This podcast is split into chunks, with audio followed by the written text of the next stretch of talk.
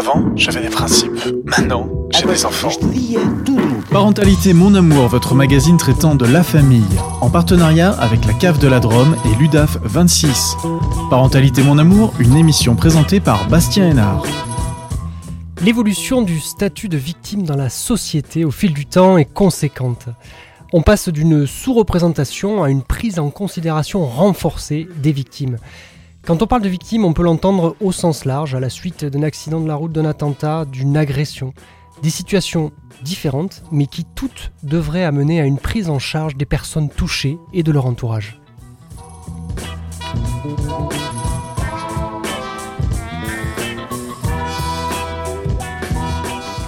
Dans cette émission, aujourd'hui, nous verrons quelles structures viennent en aide aux victimes sur notre territoire, comment les personnes peuvent faire appel à ces différentes associations. Un focus particulier euh, sera mis sur les femmes victimes de violences conjugales pour lesquelles, en ce mois de novembre, des actions de sensibilisation sont mises en place sur tout le territoire.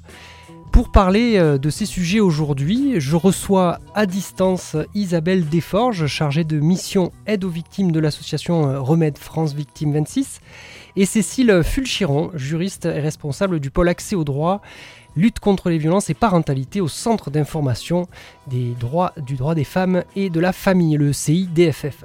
Le portrait du jour est celui de Marie-Françoise Oudu, présidente de l'association Femmes Solidaires. Nous commençons euh, à distance avec euh, Isabelle Desforges pour euh, démarrer cette émission. Bonjour à vous. Bonjour. Merci Isabelle Desforges d'être avec nous au micro aujourd'hui. vous êtes donc chargée de mission aide aux victimes pour Remède France Victime 26.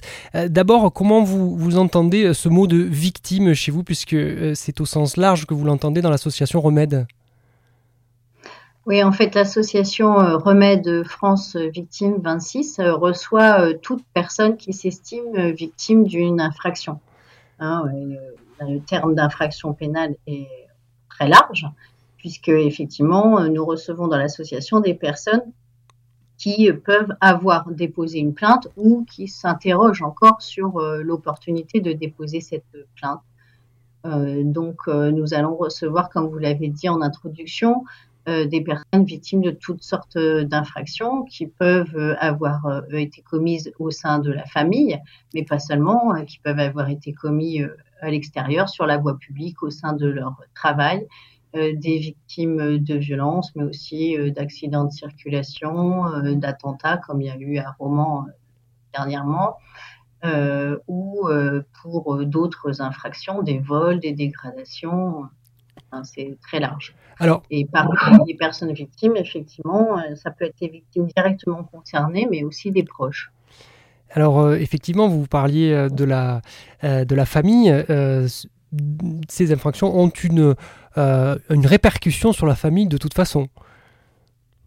Oui, dans tous les cas, effectivement, la personne victime directe de l'infraction en subit les répercussions et les proches qui l'entourent peuvent effectivement lui venir en soutien, mais peuvent elles-mêmes euh, être impactées euh, par cette infraction, en subir elles-mêmes euh, les répercussions et un retentissement dans la vie familiale, effectivement, personnelle de la victime a malheureusement souvent lieu et c'est important de pouvoir offrir effectivement un accompagnement non seulement à la victime directe, mais aussi aux proches touchés par l'infraction. Alors, vous faites partie d'un réseau national euh, on voit que euh, l'aide aux victimes euh, et la notion de victime a évolué. Je le disais tout à l'heure en introduction. c'est quelque chose que vous avez ressenti dans le temps, qu'on peut décrire dans le temps, ça, la place de la, victime? La, place de la victime, elle a évolué dans le temps en fonction des droits accordés aux personnes victimes.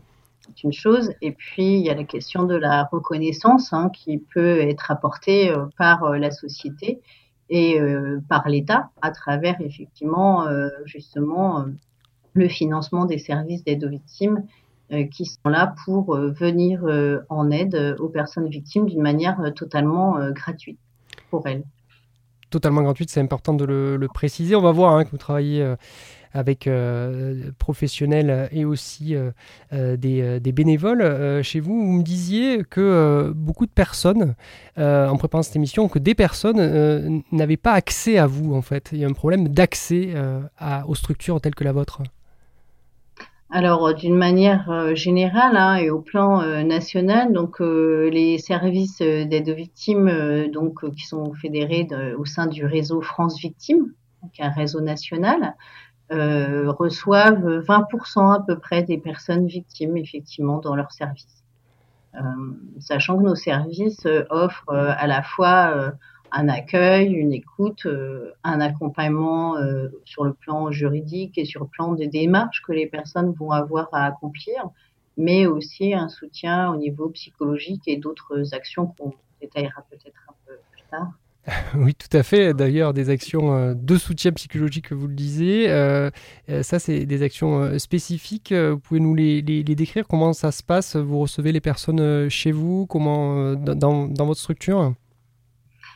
Donc les personnes effectivement qui s'adressent à notre association euh, sont euh, d'abord reçues par des chargés de mission et de victimes qui vont évaluer euh, avec la personne ses besoins, qui peuvent être divers, hein, qui peuvent être des besoins d'écoute dans un premier temps, des besoins d'information par rapport aux, aux, procédures, à, aux différentes modalités pour pouvoir déposer une plainte, par exemple, ou bien quand la plainte est déposée, des, des, informations sur euh, ce qui va se passer ensuite, hein, le, parcours de la, de la plainte, tout le parcours judiciaire, euh, son traitement, euh, l'audience, le jugement, l'après-jugement.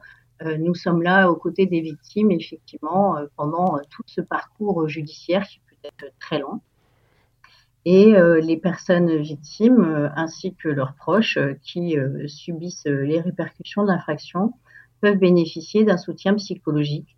Donc un soutien psychologique qui peut donc être réalisé d'une manière individuelle, mais il existe aussi des groupes de parole que peuvent intégrer les personnes victimes après avoir rencontré nos psychologues. Nous avons actuellement euh, donc des groupes euh, de parole de pères et danse où les personnes effectivement peuvent euh, se retrouver entre pairs parce qu'elles ont subi le même type d'infraction en étant accompagnées d'une psychologue et d'une sophrologue. donc actuellement, il y a des groupes en cours pour des victimes de violences conjugales et également pour des personnes qui ont été victimes donc, dans le cadre de leur travail les souffrances de travail. Vous, vous faites. Oui, excusez-moi. je disais, euh, il y a euh, la, votre présence au moment, c'est-à-dire au moment de, ou juste après euh, l'infraction. Est-ce qu'après vous avez un suivi au long cours aussi des, des personnes, puisque ça peut durer dans le temps, effectivement, les, les traumatismes engendrés Tout à fait. Alors, le soutien psychologique peut donc durer euh, bah, le temps nécessaire euh, à la reconstruction, réparation de la personne sur ce plan-là. Euh, tout au long de la procédure, effectivement, les personnes qu'on a rencontrées au moment d'une plainte, eh bien, on va les revoir par rapport à leur audience. donc, on travaille beaucoup en lien avec tous les professionnels hein, du milieu judiciaire et socio-judiciaire, pour faire large. Les personnes peuvent bien sûr être accompagnées d'un avocat, mais euh, les professionnels de l'association ainsi que les bénévoles peuvent euh, être présents pour accompagner la personne physiquement euh, à l'audience. Nous offrons un accompagnement spécifique justement pour les personnes victimes lors des audiences devant la cour d'assises. il est également possible, en fonction des situations, qu'un accompagnement soit proposé pour d'autres types d'audiences. Et puis, il n'est pas rare, effectivement, que les personnes soit assisté ou pas d'un avocat, que euh, nous les revoyons ensuite euh, lorsque le jugement est rendu pour euh, les aider dans les démarches à réaliser pour obtenir le règlement des dommages-intérêts, par exemple. Il y a des différents recours pour ça qui existent et on est là pour les informer, les, orienter et travailler en réseau en fait avec les professionnels qui, qui interviennent s'il y en a Hein, quand c'est le cas avec des avocats. Et pour les personnes qui n'ont pas d'avocat, euh, nous allons euh, donc euh, les aider directement dans leur démarche. Alors, vous êtes euh, présente euh, donc euh, et présent auprès des, des, victimes dans le sens large, comme on le disait tout à l'heure, et puis vous avez des actions spécifiques du 2 au 25 novembre, c'est Ruban Blanc, qui donc est une action auprès des, femmes victimes de violences conjugales. cette action, elle, est née comment? Alors, cette campagne, c'est qu'on appelle la campagne Ruban Blanc Drôme. Euh, on l'a initié en 2016 euh, face justement au, constat euh, de, l'augmentation importante hein, du nombre de, femmes victimes de violences que nous recevons, hein, et pas uniquement au sein du couple, que ce soit pour des faits de, de, violence, d'agression sexuelle, viol, que ce soit au sein du couple ou pas. Et face à ce constat, il nous est paru indispensable effectivement de euh, mettre en place des actions de sensibilisation euh, aux violences faites aux femmes et en particulier effectivement euh, par rapport à la problématique des violences au sein du couple ou par, ou par un ex-partenaire d'ailleurs. C'est 20% de notre activité à peu près. Nous reçoivent 3000 victimes par an. Et euh, parmi euh, les violences euh, au sein du couple par un ex-partenaire, on constate quand même qu'il y a 92% de femmes qui en sont victimes. Alors, du coup, comment ça va se présenter Déjà, c'est peut-être bien de rappeler aux personnes qui nous écoutent d'afficher un ruban blanc sur soi. C'est une manière de, de, parler, de, faire parler de, ces violences, puisque ça permet euh, de, de, sensibiliser euh, la, population. Donc déjà, c'est mettre le ruban blanc et, euh, montrer. Oui, la campagne Ruban Blanc Drôme, effectivement, elle propose aux personnes de porter un ruban blanc euh, en particulier euh, le 25 novembre, qui est la journée internationale pour l'élimination euh, des violences faites aux femmes, mais on peut le porter à d'autres moments. Tout à fait. pour manifester effectivement son opposition aux violences faites aux femmes, et c'est en portant ce ruban un engagement de ne pas en commettre soi-même, mmh. de ne pas les tolérer, de ne pas garder le silence à, leur égard puisque finalement, au-delà des mesures qui peuvent être prises au niveau gouvernemental, chacun de nous peut contribuer effectivement à l'élimination de ces violences euh, en proposant une aide aux personnes euh, euh, qui, dans, dans l'entourage proche ou, plus lointain, peuvent être victimes de violences. la difficulté pour ces victimes, que ce soit au sein du couple ou au sein de la famille, est, souvent de pouvoir en parler euh, et euh, le fait de pouvoir manifester son soutien, sa présence, sa disponibilité pour des personnes qui seraient victimes de ce type d'infraction, c'est très important. De pouvoir être un relais euh, vers les services d'aide aux victimes locaux tels que Remède France Victime 26 ou le CIDFF pour que ces personnes puissent être accueillies et accompagnées par des professionnels. c'est quelque chose d'essentiel dans la lutte contre les violences au sein de la famille, au sein du couple et d'une manière générale. Alors il y a eu euh, plusieurs, euh, euh, au niveau politique, des, des, avancées. vous en pensez quoi, vous, de, justement de, ces avancées qui ont été faites et éventuellement de, des moyens qui ont été mis sur la table aujourd'hui? Est-ce que c'est est -ce c'est suffisant? Eh bien, écoutez, euh, face, euh, j'allais dire, euh, au fléau des violences conjugales, hein, pour faire l'âge qui englobe celles qui sont produites au sein du couple ou, ou lorsqu'il y a une séparation, il y a des, moyens qui sont nécessaires, qui doivent encore être attribués hein, pour la prise en charge des personnes victimes, mais aussi pour la prévention et la lutte contre ces violences. Euh, donc euh, ces moyens ils peuvent être euh, renforcés.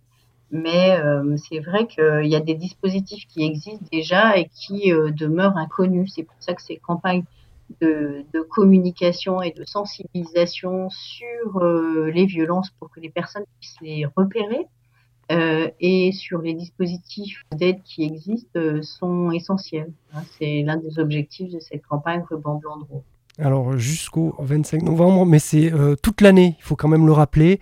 Euh, c'est toute l'année que vous euh, faites face, vous, et vous recevez les, les, victimes. Donc bien entendu, là, il y a un temps fort, mais c'est c'est effectivement, comme vous disiez, un fléau euh, sur lequel il faut euh, euh, ne pas, ne pas l'oublier et toute l'année, bien entendu. Isabelle Desforges, merci. Vous restez avec nous. Alors, vous êtes à distance, donc vous ne pourrez pas forcément interagir avec Cécile Fulchiron du CIDFF qui arrivera après, mais vous restez bien avec nous à l'écoute, bien entendu. Je vous propose de partir faire une respiration musicale. Merci beaucoup, Isabelle Desforges. Merci. Euh, nous allons écouter le Star Feminine Band avec Femmes africaines.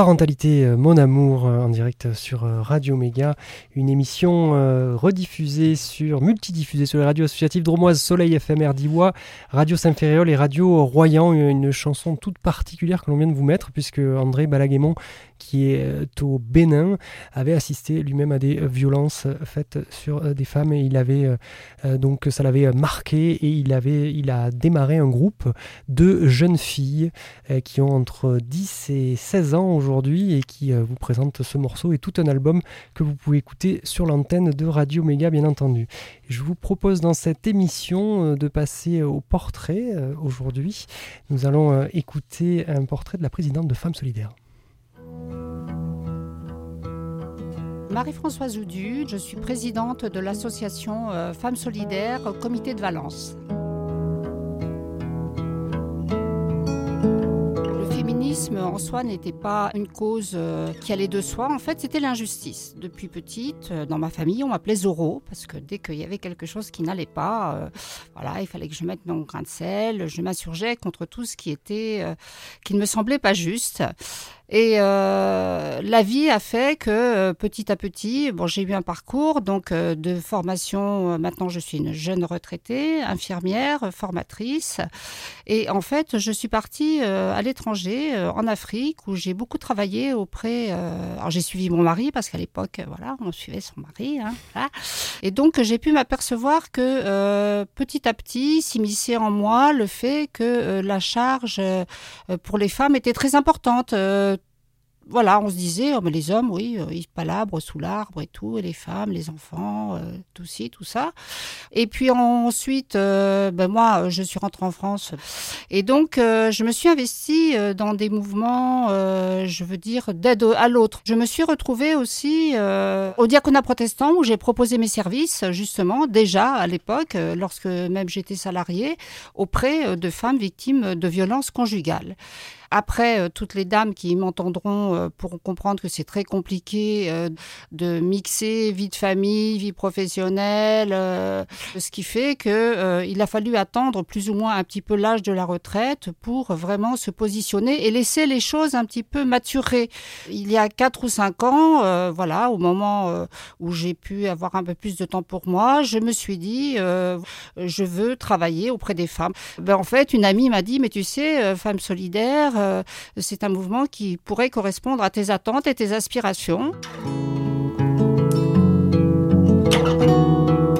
Femmes solidaires, c'est une histoire ancienne, à savoir que ça date de la résistance.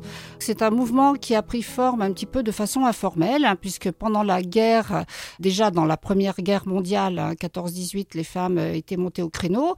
Mais euh, bon, ça s'est carrément consolidé euh, dans la guerre de 40-45, où les femmes sont entrées en résistance en prenant les armes. Et donc, un mouvement est né qui s'est appelé la résistance. Et après, bon, ben, on va faire court, court, court. Mais bon, il y a eu différentes évolutions du mouvement. Disons, c'est pas un mouvement qui est né il y a trois ans avec MeToo. Hein. Mmh. Voilà parce qu'on a quand même 190 comités en France. On a une voix consultative à l'ONU quand même, c'est pas rien. Et on lutte contre toutes les discriminations, contre le sexisme, contre les violences. On est pour le droit à l'égalité. Et nous, particulièrement euh, sur Valence, on met notre accent sur l'éducation, parce qu'on part du principe que tout est une histoire d'éducation. Et nous avons un agrément euh, éducation nationale. Et euh, de ce fait, nous intervenons dans les établissements, que ce soit de la maternelle jusqu'à l'université, pour intervenir et bah, répondre, euh, dire qui nous sommes et aussi euh, euh, répondre aux questions qui peuvent se poser. Alors, ce sont des actions très concrètes. Et puis aussi, bien sûr, il faut que ça s'intègre dans un cadre de projet pédagogique avec les, différentes, les différents acteurs hein, des lycées et des collèges. On n'arrive pas comme ça en disant on va faire la, prêcher la bonne parole. Hein. Il faut que ça ait du sens. On ne va pas débarquer en disant aujourd'hui on parle de ça et point barre. Ce qui est nouveau, on essaye d'intégrer de plus en plus les parents. En ce qui concerne les petits, mais bien sûr, on va essayer de trouver du ludique. Donc, on a créé des euh, outils pédagogiques. Alors, c'est sous forme de jeux, enfin, des choses un peu interactives. Par exemple, pour lutter contre les stéréotypes de genre. Notre idée, c'est pas d'entrer en disant euh, c'est comme ça qu'il faut penser et pas autrement. C'est de donner des pistes euh, aux enfants pour pouvoir se poser les bonnes questions et surtout que ces enfants soient, comment dire, le lien quand ils rentrent à la maison.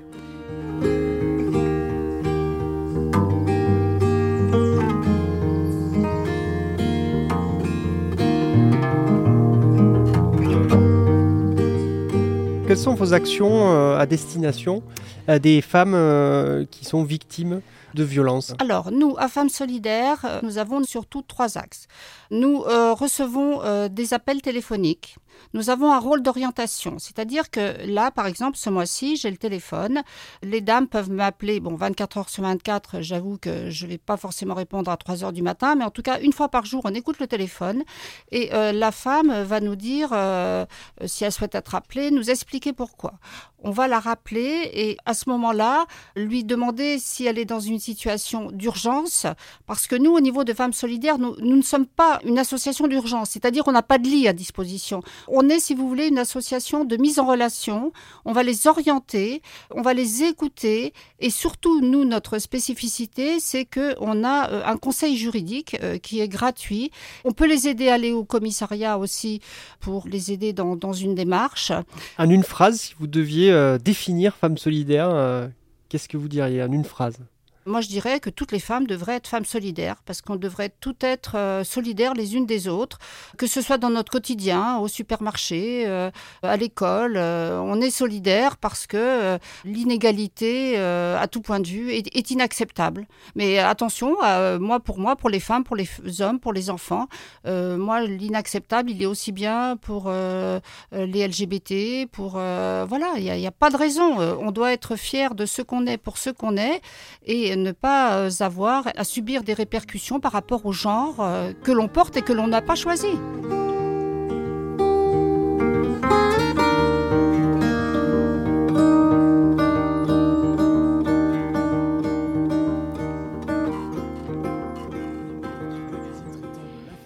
Vous êtes bien dans Parentalité euh, Mon Amour. Vous avez entendu le portrait de Marie-Françoise ou du président de l'association Femmes Solidaires.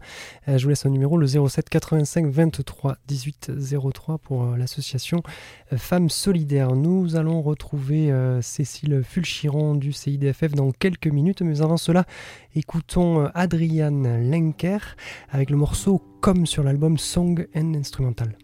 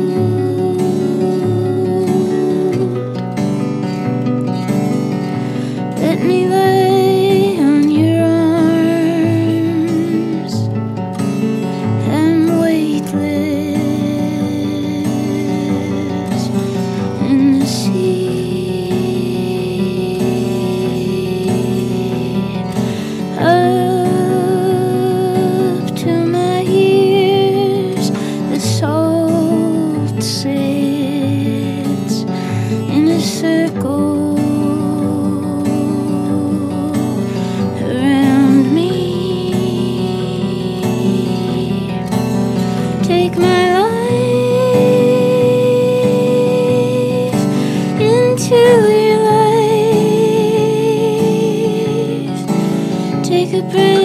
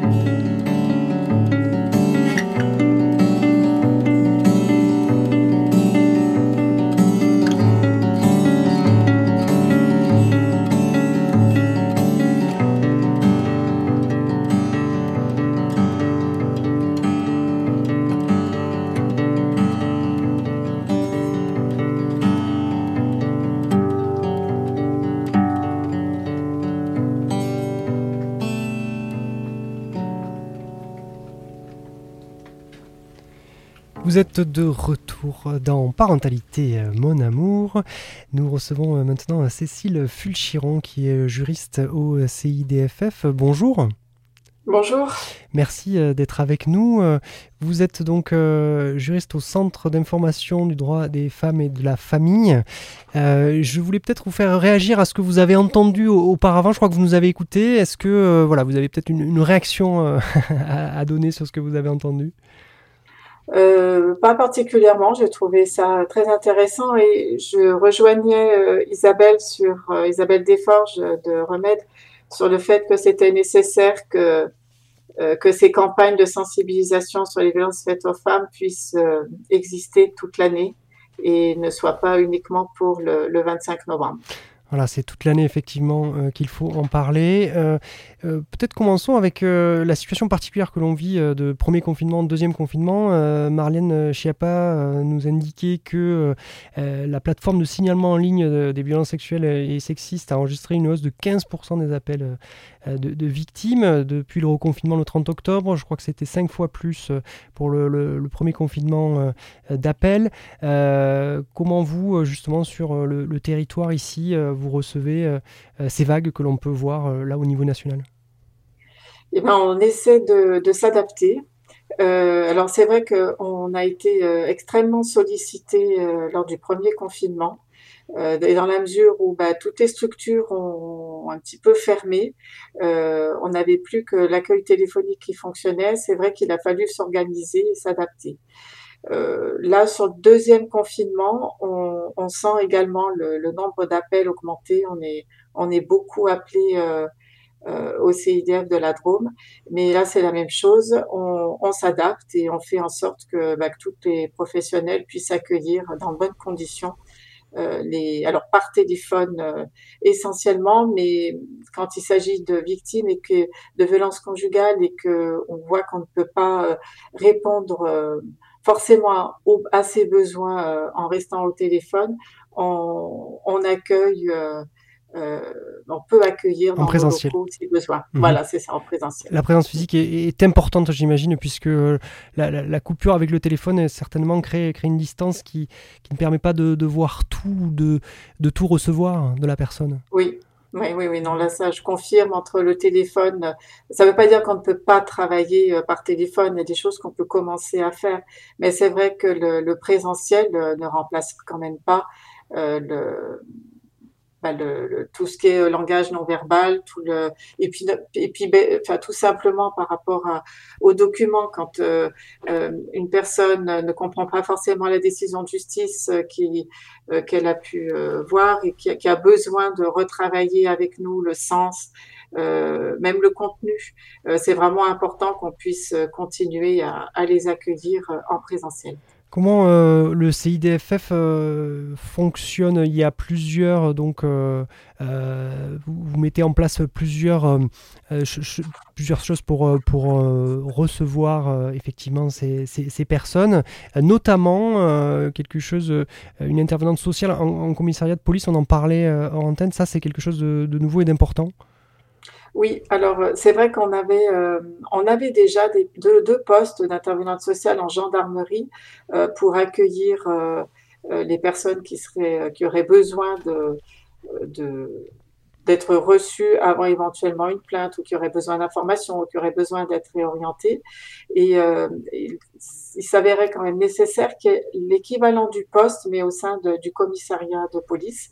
Donc actuellement, il y a une une collègue à temps plein euh, au CIDF qui est euh, au commissariat de police de Valence dans un premier temps et qui euh, reçoit les personnes qui souhaitent euh, être informées sur euh, bah, comment on dépose une plainte ou qui hésitent à le faire ou alors qui ont déjà déposé plainte et qui ont été orientées par les policiers euh, pour éventuellement un suivi ou une réorientation. Et- personne qui a pris ses fonctions en septembre et qui, euh, qui a déjà énormément de travail, euh, surtout actuellement. Quand vous dites euh, hésitation, on en parlait tout à l'heure avec Isabelle, effectivement, comment on fait pour peut-être tout un chacun pour faire avancer aussi les choses et faire en sorte qu'il y ait peut-être moins d'hésitation et plus de, de personnes qui puissent parler, de femmes qui puissent s'exprimer sur, sur ces violences subies? Alors, on reste très à l'écoute euh, euh, de ce que les, femmes peuvent euh, subir au quotidien et ensuite, on est très à l'écoute également sur leurs besoins pour éviter justement d'aller trop vite. C'est important de, se mettre à leur rythme, de, voir là où elles en sont, ce qu'elles envisagent de faire, ce qui est pour elles possible à ce moment-là ou ce qui ne l'est pas, et puis d'avancer en fonction de ce temps mais toujours à son rythme-là et pas au nôtre. Et puis, bien entendu, de rappeler euh, le, le cadre de la loi, parce que les violences, c'est vraiment interdit. Euh, donc, on, rappelle aussi que ce qu'elles vivent, déjà ce qu'elles vivent, euh, parfois, elles ne savent pas que ce qu'elles vivent, ce sont des violences, que ces violences sont interdites et euh, les différentes possibilités qu'elles ont pour, euh, pour euh, essayer d'en sortir. Voilà. Alors, c'est euh, c'est- aujourd'hui, c'est la, prise en charge euh, des, victimes. euh, vous me parliez d'une évolution positive. On sent qu'il y a peut-être la, justice est plus, y a une prise en compte plus importante. Oui, alors c'est, moi je trouve que c'est, alors c'est ja- c'est jamais assez, hein, mais je trouve qu'on évolue quand même positivement sur la prise en charge. Déjà les lois, il y a quand même tout un arsenal législatif en faveur euh, des victimes, aussi bien euh, euh, pour les femmes euh, ou pour les hommes quand ils sont victimes, mais également pour les enfants, parce que pendant longtemps les enfants ont été un peu euh, euh, mis à part, on considérait qu'ils étaient juste témoins. Aujourd'hui, on considère vraiment que ce sont des, des victimes euh, des violences conjugales et euh, on, on, euh, il y a quand même des possibilités de, bah, de, sanctions quand euh, la, la, la, peine est, aggravée quand euh, les enfants sont présents. Euh, il y a aujourd'hui aussi, euh, depuis euh, la loi du 30 juillet 2020, euh, qui vise à protéger les victimes, il y a la possibilité de suspendre les droits de visite et d'hébergement euh, pour l'auteur des violences quand ils sont sous certaines, enfin dans certaines circonstances, mais on, peut on peut suspendre euh, ces droits de visite à l'égard de, de l'enfant mineur. Donc c'est pour ça, il y a, il y a, je, je, pense, enfin je trouve que le, il y a une meilleure prise en charge. Et puis là c'est pareil, on a on a quand même euh, des, des, financements qui peuvent euh, renforcer certains dispositifs comme euh, ben, comme le poste d'ISC, le poste enfin, d'intervenante sociale en commissariat, les postes d'intervenante sociale en gendarmerie et tous les dispositifs qui euh, qui existent déjà. Mais on est bien d'accord que euh, ça sera, enfin ça n'est pas suffisant. Et, et c'est là où je veux parler tout à l'heure là de, de continuer, de l'importance de continuer ces campagnes de sensibilisation et continuer à former les professionnels euh, également pour euh, qu'il qu y ait une meilleure orientation euh, des femmes victimes de violences. Alors vous dites professionnels, vous avez aussi des bénévoles dans vos structures? Alors on en a, euh, on en a, oui. Euh, on... Comment on les Alors, forme les bénévoles? comment, comment on forme ces bénévoles justement? Des actions de, de, sensibilisation. Alors on est on est plusieurs à, à former euh, les personnes, enfin les bénévoles qui travaillent au CIDF, notamment dans le réseau de, d'accueil citoyen dont on va peut-être en parler tout à l'heure. Euh, ce sont à la fois des intervenants sociaux qui, euh, qui les forment, des euh, psychologues et puis des juristes sur l'aspect législatif. Alors, la mise en place d'un téléphone grand danger, les, les- je voudrais que les personnes qui nous écoutent puissent être au courant euh, de, euh, de cette mise en place. Ça, c'est un outil euh, très important de ce dont vous disposez. Oui, alors c'est euh, alors nous par contre on, on s'occupe de l'évaluation euh, du bah, du grand danger justement euh, pour voir si si la, les personnes ont besoin de cette euh, de ce téléphone euh, grand danger Euh, pour euh, explication en fait le, le téléphone grand danger c'est un, un système de téléprotection euh, qui permet lorsque on, on, on se voit l'attribuer euh, d'être d'appeler euh, une plateforme qui euh, nous géolocalise, qui géolocalise la victime et qui lui permet d'appeler en urgence euh, les services de police et de gendarmerie dont la personne euh, dépend. Euh, donc on s'occupe, le CIDF de la Drôme s'occupe de l'évalu- l'évaluation. Euh, par contre, c'est bien le procureur de la République qui décide de l'attribution euh, du, téléphone grave danger. Et après, on, à partir du moment où la personne se voit attribuer ce téléphone, on va faire les essais nécessaires et faire le suivi des victimes. Alors euh, aujourd'hui, euh, vous avez, euh, m'aviez parlé d'un appel effectivement à lancer lors de, cette émission aux familles d'accueil. Voilà. Alors, c'est vrai que la dernière fois que, j'avais parlé de ce réseau euh, d'accueil citoyen euh, sur votre antenne, une euh, famille s'était portée volontaire et a depuis intégré le, réseau d'accueil citoyen. Donc, c'est pour ça que je me permets de, de, rappeler à nouveau des personnes qui seraient susceptibles d'être intéressées. Alors, il s'agit en fait de d'accueillir au sein de son appartement ou de sa maison une femme avec ou sans enfant pour une durée d'un mois maximum et euh, de pouvoir partager avec elle euh, les repas. Euh, alors bien entendu, les, victimes ne sont, pardon, les familles ne sont pas laissées comme ça. Le, le CIDF a une personne qui, qui va s'occuper à la fois du suivi de la victime et puis aussi qui va être toujours en lien avec les familles. Alors effectivement, donc on peut euh, vous, vous contacter pour ça. euh, comment comment ça, ça va fonctionner après euh, techniquement pour les, les Alors, si, oui, pour les familles qui seraient susceptibles d'être intéressées, euh, il suffit d'appeler le, le CIDF au 04 75 82 06 10 et à ce moment-là, on la, on la mettra en lien avec euh, la coordinatrice de la référente de ce réseau et qui va qui va aller chez chez les familles pour expliquer le dispositif. Euh, bien entendu, la famille sera formée. Euh, il y a aussi euh, euh, un engagement pour euh, euh, participer au, à l'analyse des pratiques pour que quand euh, il y ait un souci, que euh, il y ait un temps euh, d'écoute et puis de travail autour de cette difficulté avec euh, une psychologue. Alors on- effectivement, on va ben, remettre les, les liens, on mettra les liens bien sûr sur nos, nos réseaux euh, de euh, votre association. Euh, Aujourd'hui, donc, ben, écoutez, merci beaucoup d'être venu dans, dans notre émission, hein, Cécile Fulchiron. Merci à vous. Je rappelle que vous êtes juriste au CIDFF. Vous participez à, à Ruban Blanc, vous aussi. De quelle manière? Oui, Oui, oui, tout à fait. On participe alors de, multiples manières.